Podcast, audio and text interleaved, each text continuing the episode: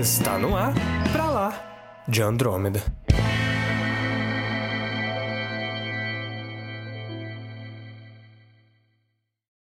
Bem-vindos ao episódio número 10. 10 episódios de Pra Lá de Andrômeda, Caio. Um mês direto de Pra Lá de Andrômeda. Eu sou Samuel Soares. E eu sou o Caio e eu tive que ir aos Estados Unidos para ver o Mandaloriano.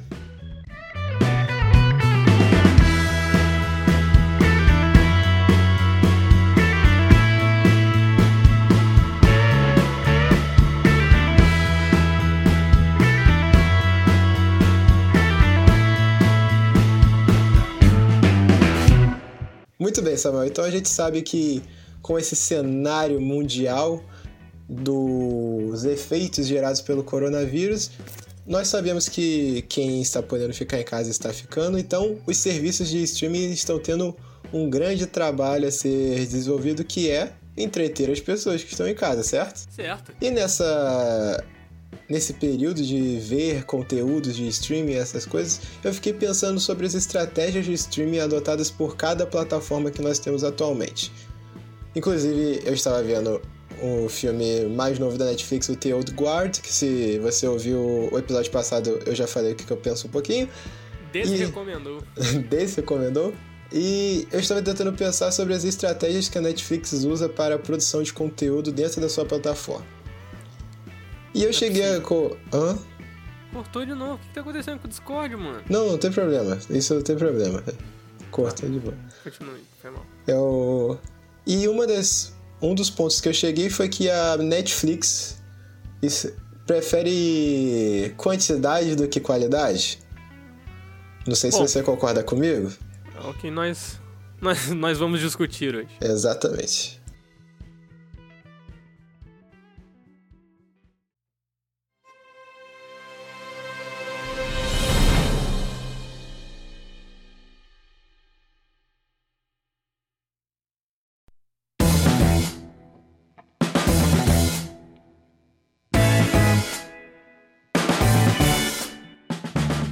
Caio, antes de eu expressar o que eu penso sobre isso, me fala aí por que, que você pensou, pensou nesse ponto. Ah, que é. a Netflix, ela, ela prioriza mais a quantidade de conteúdo do que a qualidade em si. Ah, eu pensei nisso por causa das últimas séries que eu tenho tido contato, não só série como filmes que ela produz. Tem algumas que são realmente muito boas, por exemplo, é Umbrella Academy, eu gostei, não sei se você viu. É muito boa. Eu, eu gostei demais. É, eu vi a primeira temporada de Sex Education, também achei interessante, achei legal. Mas eu não vi, não. Mas o como ela produz muitas coisas de conteúdo próprio, acaba que por essa grande produção, muitas delas se tornam medianas ou até esquecíveis, entendeu?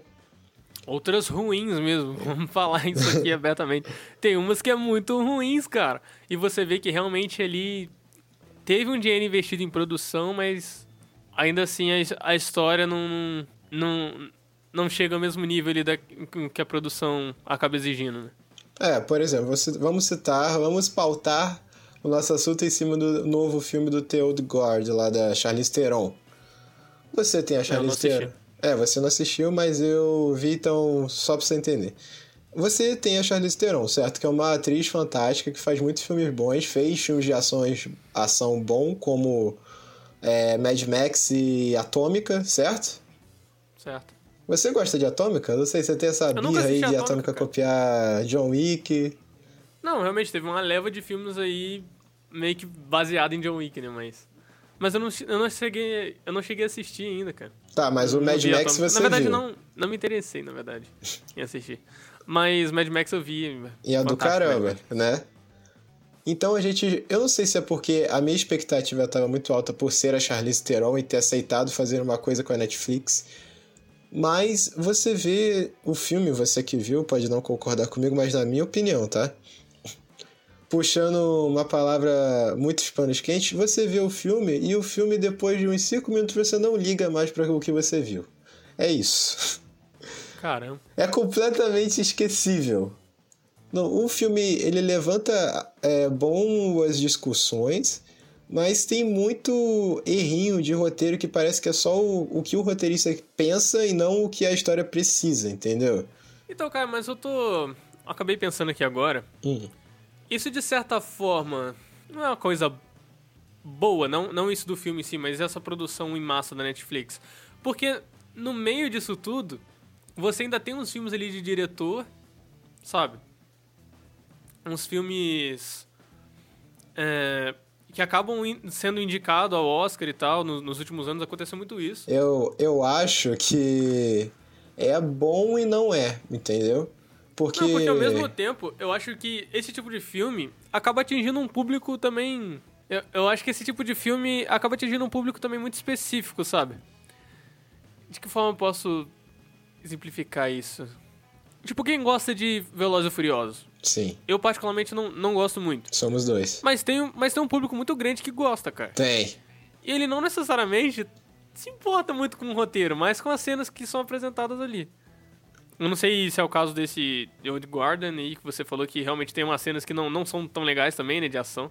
Cara, não é mal feito, mas não é John Wick. Esse é que é o problema para mim, entendeu? Uhum. E ele é o mesmo estilo, assim, de John Wick? Cara, tipo ele de, de tenta, ação que ele explora? Ele tenta simular, cara. Não, é, não é, é então... é uma mistura, é um John Wick mais Vingadores. Entendeu? Uhum. É isso. Mas não é, por exemplo, Defensores, que as cenas de ação dos Defensores são horríveis. Não é esse ponto. Tá, você vai terminar o seu pensamento?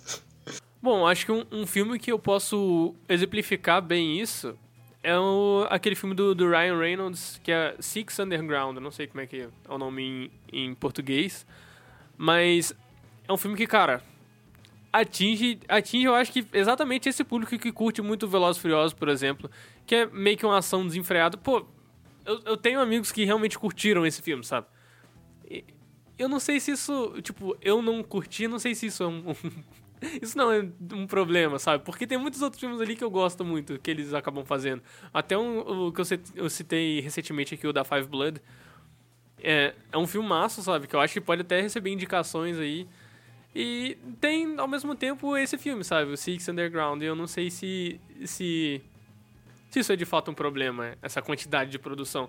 Mas, mas é um problema se ela não atender é, os públicos, sabe? Isso que Por eu exemplo, um, um, um filme. Um filme. Um tipo de, de produção da Netflix também é muito bom, cara. E é tipo alto nível. São documentários, cara. Ah, isso eu concordo com você. É, realmente. A Netflix faz muitos documentários muito bem feitos, sabe? Até recentemente a gente teve o Tiger King, que é Samuel fantástico. Tá é me enchendo a paciência cara. pra ver, eu tenho que ver isso. Tiger King é fantástico.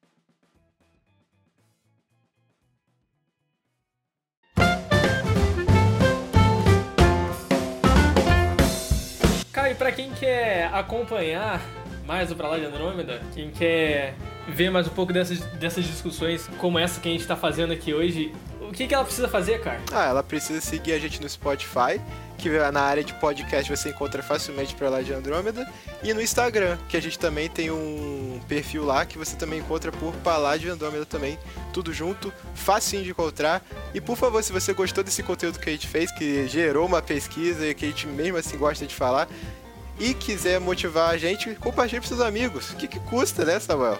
Se você gostou e quer que outras pessoas gostassem, gostem também, compartilhe aí. Se você não gostou também, compartilhe também. Se você não gostou, fala, pô, olha só essa merda. Pode compartilhar também. Exato. Manda, manda pro, pro seu inimigo aí.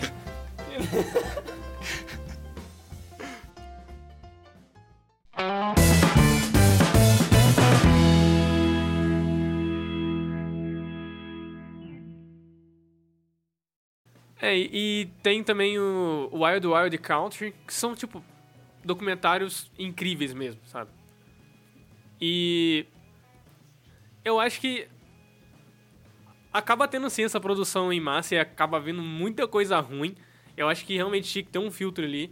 Mas às vezes tem coisas que não é que são ruins, só não são para você, sabe? A Netflix acaba atingindo todo mundo, sabe? De alguma forma. Aposto que o meu padrasto, por exemplo, gostaria desse filme. Você assistiu, Entendi. Entendi. É, complicado.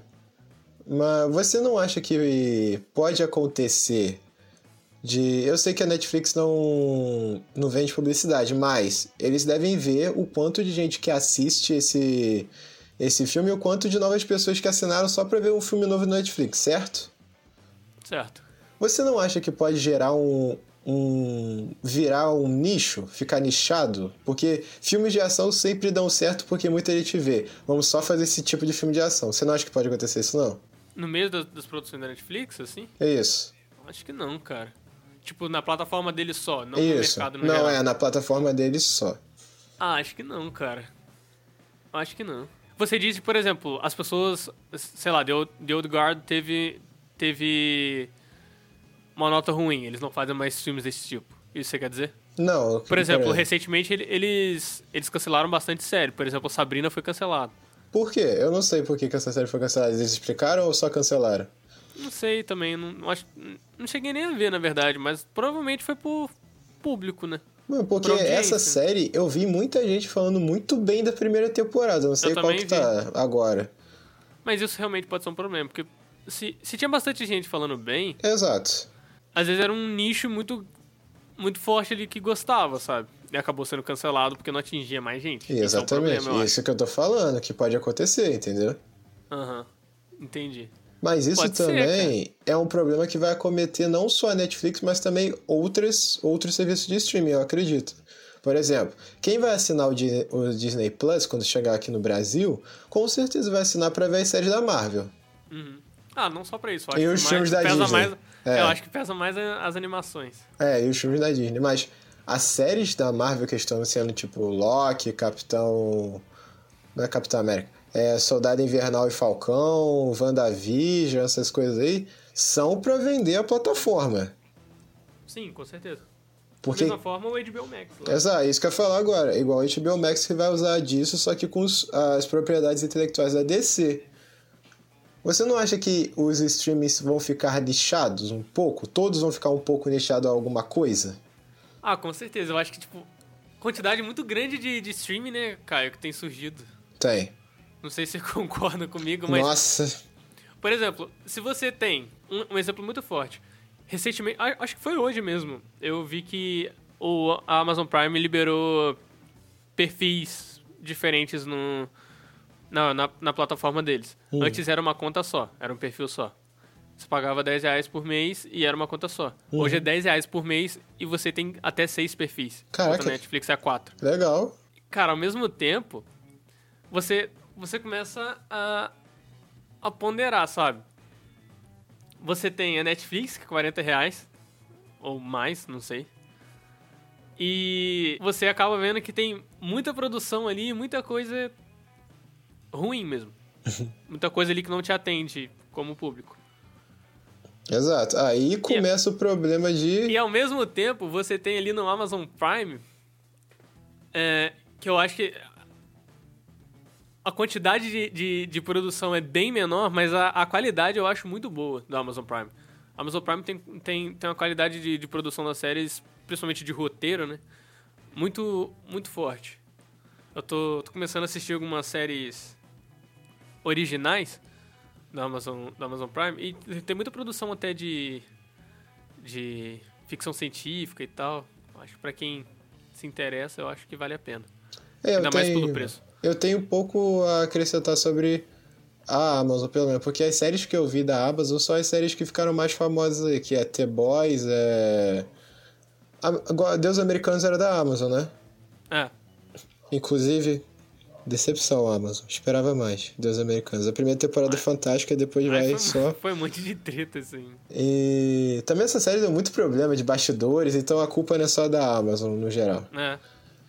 E eu vi também aquela. Comecei a ver aquela Carnival Row. Só que eu acho que o Samuel também começou Ah, a eu ver, se não comecei me também. engano. Vi três episódios e parei. É. Eu comecei e aí eu cheguei. Acho que eu vi até os sexto episódio da primeira temporada, alguma coisa assim. Eu falei, cara, o universo é muito mais legal do que a história que o universo tá me contando. Então, Eu tô assistindo, Caio, Undone. É uma série.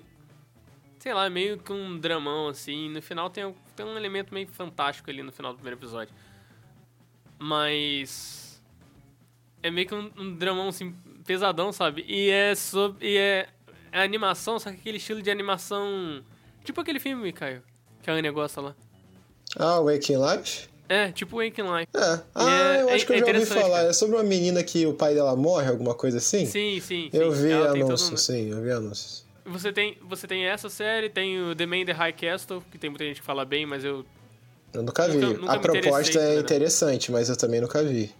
Jack Ryan lá com, com John Krasinski, que eu nunca vou conseguir aturar o John Krasinski como um, como um, um ator de filme de ação, porque parece que ele vai olhar pra câmera a qualquer momento e dar uma risada. Pra você que não pegou a referência, porque o Samuel é muito fã de The Office, The então Office. ele não Cara, eu consegue terminei- desvincular o John Krasinski do eu The terminei Office. The Office hoje, cara, pra falar a verdade. Ah, terminou? Que bom. Nossa, eu até chorei, cara. Ó, pra quem já terminou The Office, eu peço ajuda aí. O que, que você faz da vida depois que The Office acaba? Perde um pouco sentido. Vê de novo. Enfim, mas esse, isso é uma coisa interessante que a gente foi, chegou à conclusão aqui, que a gente tá chegando, eu acho, que realmente as plataformas de streaming vão criar um público, o seu público, entendeu? O seu tipo de público Sim. e vai ser segmentado um pouquinho. Mas quê? eu acho que, por exemplo, ninguém vai pagar todas as plataformas. Não. Se tiver, por exemplo, no Brasil, Netflix, Amazon Prime, é, HBO Max e, Disney Plus. e Disney Plus. São quatro, cara. Uhum. O brasileiro médio não tem condições de pagar quatro streams, cara. Principalmente um stream de 40 reais. Esse Agora, é o eu acho que ponto. por- Eu acho que a Amazon Prime ganha pelo, pelo que ela oferece por 10 reais. Eu acho que já é uma, tipo, fixa ali, sabe? Que que tem ganhado cada vez mais no mercado brasileiro. Eu acho que é- é uma que tem se tornado cada vez mais fixa. Que é, tipo... É 10 conto e você tem frete grátis pra, pra todas as compras na, na Amazon, sabe? Ainda tem acesso ao Amazon Music, um monte de coisa. E agora tem, tem opção de, de vários perfis, então... Eu acho que é o- é mais acessível possível é o Amazon Prime. Eu acho que eles- o Amazon Prime também é o mais acessível, acessível, mas eu acho que ele não é o que os- o público médio vai preferir. Eu Não, acho que o público certeza. médio preferiria a Netflix, cara. É porque é o mais famoso também. Exato, primeiro porque é o momento. mais famoso aqui no Brasil, primeiramente, porque tem uma outro ponto que tem que elogiar a Netflix, pelo menos aqui no Brasil. Ela tem um contato com a comunidade dela que eu acho impressionante. Sim, verdade. Em Isso é verdade. termos de mídia social, essas coisas eu acho louvável. É nível o melhor que a Ubisoft Brasil aqui, por exemplo. Também tem o fato de ter essas coisas de ação que geralmente o público médio gosta. Igual você falou do seu pai, que ele gostaria do Theater Guard, entendeu? Aham. Essas pessoas que têm a Netflix, eu acho que elas gostam realmente do tipo, igual você falou, tipo de filme de Velozes e Furiosos. Que é a sua ação desenfreada e vai com tudo, entendeu? As pessoas gostam disso. Pelo menos eu acho que grande parte do público gosta. Sim. Mas a Net, eu acho que eu acho que não comprometendo a qualidade para os nichos específicos, sabe? É, esse que é o meu problema. É, mantendo nichos bons, tudo bem, você pode continuar fazendo muita coisa. Muita coisa, mas você tem que saber que muita coisa vai ser só descartável. Só pra pensar que a gente tá escrachando a Netflix, eu gosto de muita coisa da Netflix, tá? Já falei algumas Não, com certeza. Eu tenho meu nicho muito bem suprido, né? Pô, eu, eu vi o The Irishman lá do Martin Scorsese, que só foi possível graças à Netflix, e o filme é excelente. Teve aquele Roma também, que foi indicado ao Oscar também, que tem na Netflix, que é fantástico. Tem o... Aí a pessoa fala assim, ah, cara, lógico que você não gosta desses filmes de ação, você só vê filme chato, é. eu vejo filme assim. Não, mas tem bastante coisa também que não é da, da Netflix. Por exemplo, tem Baby Driver, tem o Show de Truman, Monty Python. Sim, que eu gosto também. Então, tem bastante clássico, assim, sabe, do cinema. Não, e é... Forrest Gump. Ah, Não, e sim, tem até Senhor dos Anéis, cara. Não é por- pelo fato da Netflix estar produzindo que automaticamente é ruim. Eu só tô colocando o ponto que, por ela produzir muito, tem muitas coisas descartáveis, pelo menos pra mim, e tem poucas coisas que se tiram valor daquilo, entendeu? Não sei se você Entendi. concorda. Não, eu concordo, sim. Concordo, em parte. Tipo, porque eu, porque eu ainda acho que tem essa questão do, do nicho, sabe? Por É. exemplo, quando eles fazem um filme de, tipo, The Old Guard, eu não sei se eles miram tanto em... Ah, até porque eu não, Não vi também, mas eu, eu não sei se eles miram tanto em John Wick. Eu acho que eles miram mais, por exemplo, Missão Impossível. Sim, é mais Velozes e Furiosos, Missão Impossível, por aí. Então, é mais pra quem gosta desse tipo de filme. Exato. Aí eu, aí eu acho que a questão é se funciona, se o filme funciona pra quem gosta desse tipo de, de filme, É, sabe? exatamente. Porque eu gosto do John Wick, mas eu não gosto tanto do Velozes e Furiosos, por exemplo. E agora tem um montão de gente no comentário falando como você não gosta de Velozes e Furiosos, a melhor franquia de ação de todos os tempos. Não gosto, gente, desculpa, não gosto. Mas, cara, o que, que a gente pode tirar disso, cara, dessa discussão? Cara, eu acho que é importante que as plataformas de streaming, mesmo que eles atendam a um nicho específico, como quem gosta de filme de super-herói, quem gosta de ficção científica, quem gosta de filme de ação, eles não parem por aí, eles continuem produzindo mais coisa que não atendam só um nicho para ele, para esse serviço dar certo, eles têm que atender o público geral, entendeu? Mas esse nicho faz parte do público geral. E nesse sentido, pelo menos aqui no Brasil, eu acho que a Netflix tem vantagem. Sim, é, concordo. Eu acho que as produções da, da Amazon são muito boas, mas elas também são muito. Igual eu falei, tem, tem muita coisa de ficção científica, É. então não é algo muito. muito de, de grande público, sabe? Bom, você vê que não é de muito. Não é de grande público quando eles tentaram fazer série do Deus americano, Samuel. Mas uma coisa, a, o Amazon Prime eu, tenho que, que realmente. Como é que fala? Tirar o chapéu? Tirar o chapéu. Nossa, que é um, por que, que eu pensei em falar isso? Porque é um. sei lá. Estranho falar isso. Tirar o chapéu? Mas. É. Não é tão legal, não. Pareceu mais legal na minha cabeça antes de eu falar. Eu tenho que. elogiar. Elogiar, melhor. Mas eu tenho que elogiar a- o Amazon Prime porque eu acho que eles estão trazendo muita coisa boa pro Brasil. Coisa assim que não, não é de produção original deles, sabe? Também. Sim. E muita coisa que é recente no cinema, sabe? Lançou e coisa de dois, três meses depois já tá na, na Amazon Prime. Isso é legal. Isso é legal. Coisa que na Netflix demora coisa de um ano, sabe? Um ano e pouco. Eu acho isso muito interessante. Por exemplo, aquele filme Knives Out, que é, tem um pouco a pegada meio Agatha Christie, sabe? De investigação. Sim, ali. eu vi. É, um muito filmaço. bom. É muito eu assisti, eu assisti no Amazon Prime. Ou no War, aquele filme da Pixar. Que é do, do começo desse ano, sabe? bom. Uhum. Esse daí eu não tive a oportunidade de ver, mas eu sei qual filme é que você tá falando. É um, é um filme muito bonito também. Cara, é Pixar, É né, Pixar, cara? né? É isso que eu ia falar. Os caras pegam o seu coração e pisa. Pixar bonito é pleonasmo, entendeu? Mas tem muita coisa da Disney na Amazon Prime. Mas eu, eu acho, eu acho isso muito interessante, sabe? Eles têm muito. Tem, tem um catálogo muito bom. Estão formando um catálogo muito bom, assim, de. de de produções que não, não são deles, sabe? De produções, assim, de Uhum. externas. Eu acho que eles acabam trazendo muitas coisas boas, sabe? Mesmo que sejam de, de nichos específicos. Por exemplo, desenhos. Você quer desenhos? Tem muitos desenhos bons. Sim. Tem, aqui tem vários desenhos da Pixar. Tem o Fantástico Senhor Raposo, sabe? Uhum. Ah, e tem. E é bom até que você Tem falou. Shrek, cara. Tem Shrek, Meu melhor animação de todos os tempos. É. É, né? Mas, por exemplo, você quer um filme indicado ao Oscar? Tem Green Book, tem Lady Bird. Mas enfim, mas agora a gente tem que. Só pra finalizar esse negócio. Tem, você acha que existe nichos que podem fazer com que uma plataforma de streaming chegue e supere a outra? Um nicho específico? Porque no futuro a gente vai ter duas séries, uma da Amazon e uma da, da Disney, que vai atrair um nicho absurdo, Samuel. Que na Amazon vamos ter Senhor dos Anéis Nossa, ótimo ponto. e na Disney vamos ter Percy Jackson. Fora as outras coisas de Star Wars e por aí vai. Eu não sei se Percy Jackson tanto, porque Percy Jackson é mais pra quem, pra quem conhece o livro.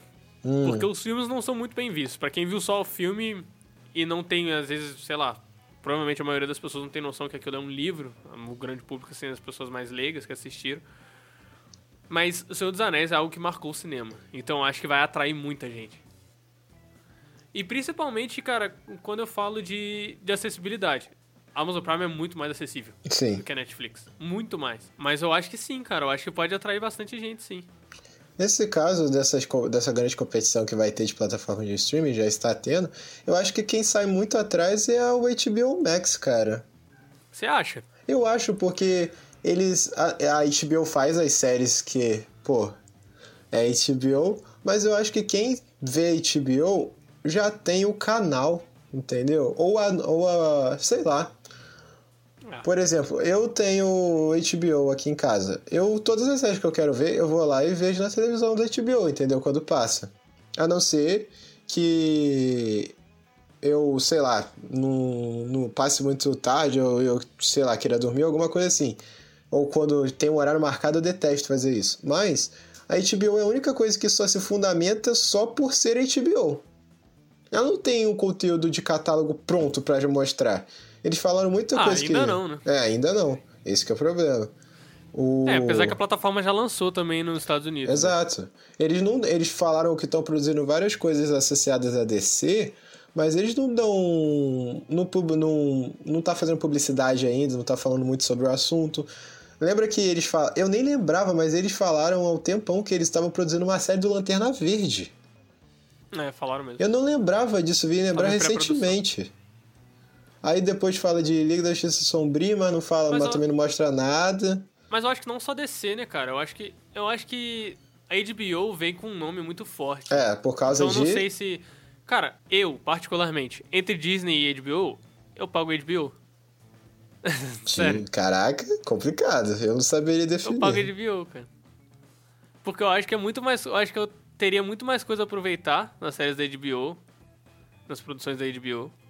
Porque foram coisas que realmente me marcaram, tipo Chernobyl. Caraca, é fantástico, cara. Uhum. São produções realmente que, que, Watchmen. que. É, são produções que você fala, nossa, cara, isso aqui não é possível que isso aqui é TV, sabe? Game of E- Thrones não entra nessa lista. Ah, entra também, pô. Não de brincadeira, foi, foi bom enquanto. Ficou durou- bom. Foi bom enquanto era bom. É só isso. É. Mas eu acho que pode vir com, com força, sim. Principalmente pra, pra produção de, de séries originais. Porque eu acho que a HBO vem, vem com, com esse nome assim, muito forte pra produção de séries. Ah, só pra ressaltar, eu falei que a HBO não tava tendo grandes produções, mas tem uma série que eu ouvi anúncio e que eu até falei pra você que me deixou muito curioso, que chama Lovecraft Country, eu acho que é o nome da série, que eu te Ah, falei. verdade. que é do. O cara que fez o Corra é o produtor ou o diretor da série, alguma coisa assim. E essa série, como o nome já, vi- já diz Lovecraft, né?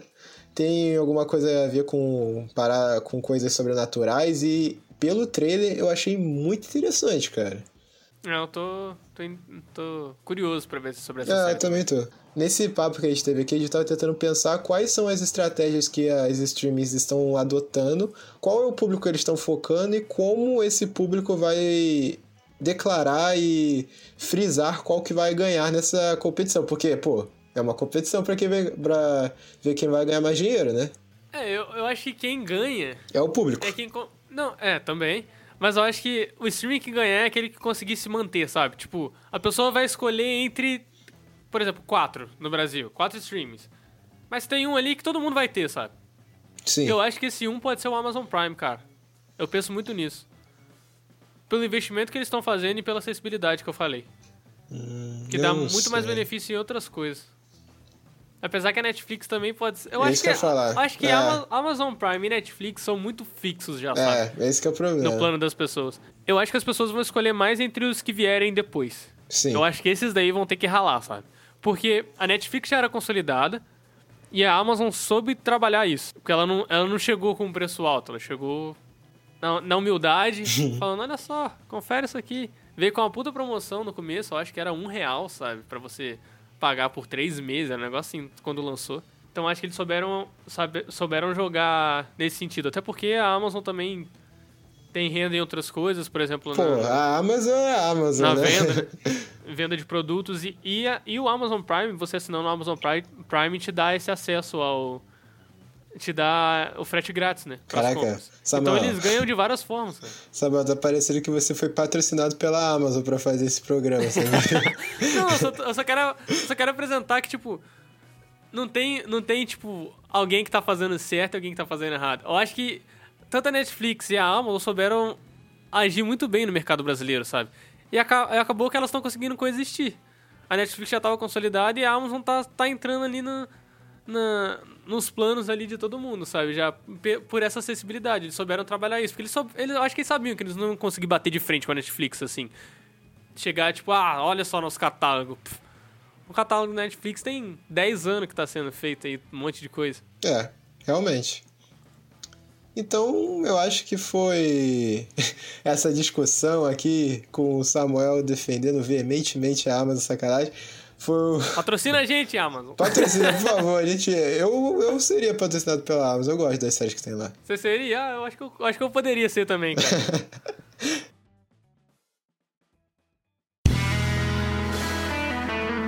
Você ouviu Pra Lá de Andrômeda.